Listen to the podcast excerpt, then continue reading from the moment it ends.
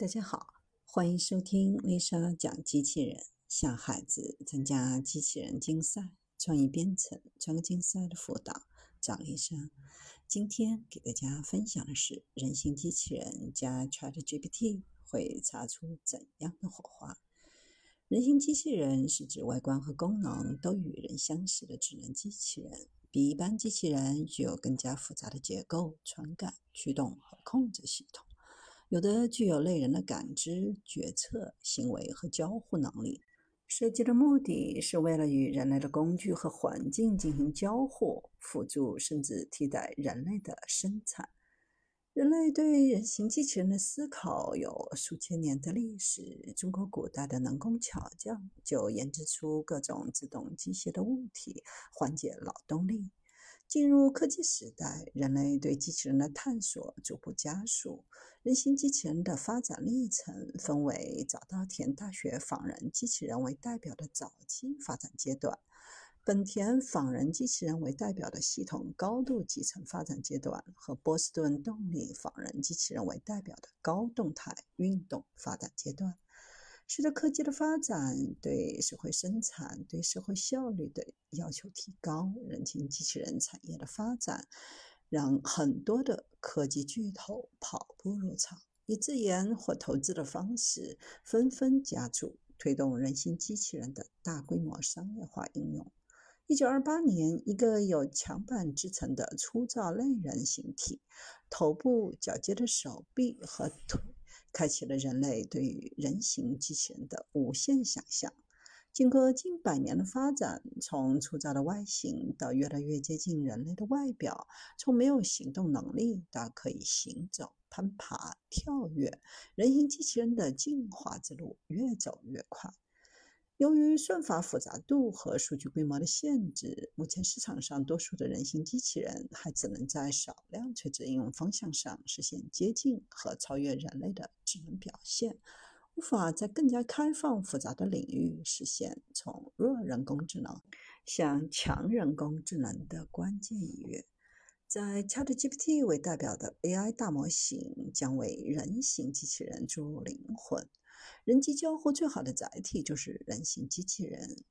人形机器人的发展离不开语音、视觉、运动控制。通过引入 ChatGPT 在人形机器人中的应用，人形机器人与人类的交互体验将会以指数级上升。大模型关键数据可拓展到人形机器人的视觉、决策、推理、动作等方面。使得人形机器人能够部署到更复杂的开放环境。人形机器人的感知动作形成闭环，能够在日常生活当中发挥更大的作用，可以弥补语言模型和真实世界的鸿沟，让它更会说话，提升模型推理能力，利用环境反馈形成闭环，让人形机器人可以探索更多的应用环境。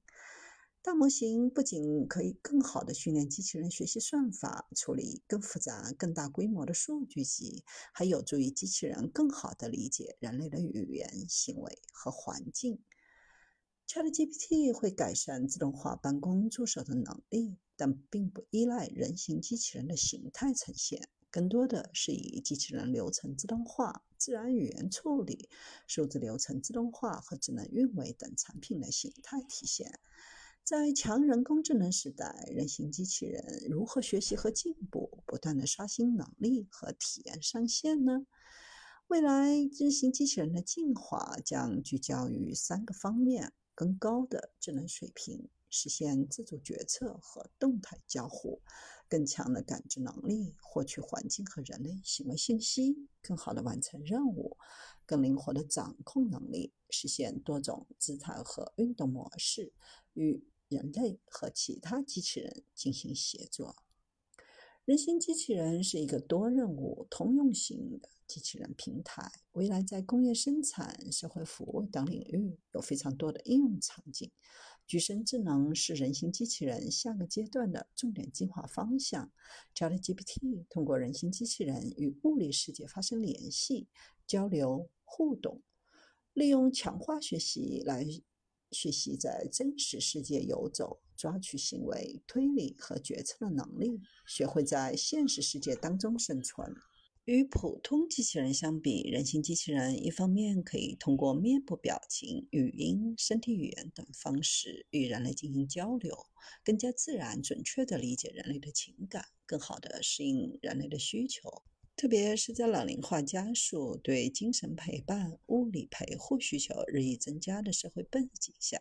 具有日益增加的迫切性。另一方面，人形机器人具备的常规所没有的灵活性和柔韧性，如手腕关节的运动和抓取力度，更好地完成特殊场景的操作任务。技术层面的稳定性和可靠性，及用户需求层面的仿生体验真实性和安全性，都是人形机器人需要解决的关键问题。人形机器人要从可用走向使用，在软件和 AI 方面需要解决。多维感知和决策能力，解决通用智能问题，满足半结构化环境的适应能力和完成任务的能力，解决高功率密度，实现低能耗、关键元器件的性能提升、整机量产导入和成本控制。比如，制约人形机器人运动性能的关键模块——伺服驱动器，占据了一半以上的整机成本。制造柔性关节需要的减速器，长期被国外的四大家族所垄断。人形机器人所用的减速器体积小、重量轻，材质也各不相同。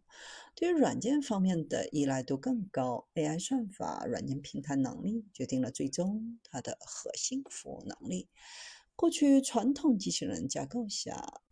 智能化水平低、价格高、难量产、隐私安全和数据保护无法保障等难题都无法解决。ChatGPT、多模态融合 AI 等先进技术，未来将从智商促进机器人从功能进阶到智能，让机器人智能的自我学习不断进化和成长，进入千家万户，真正改变人类的生活。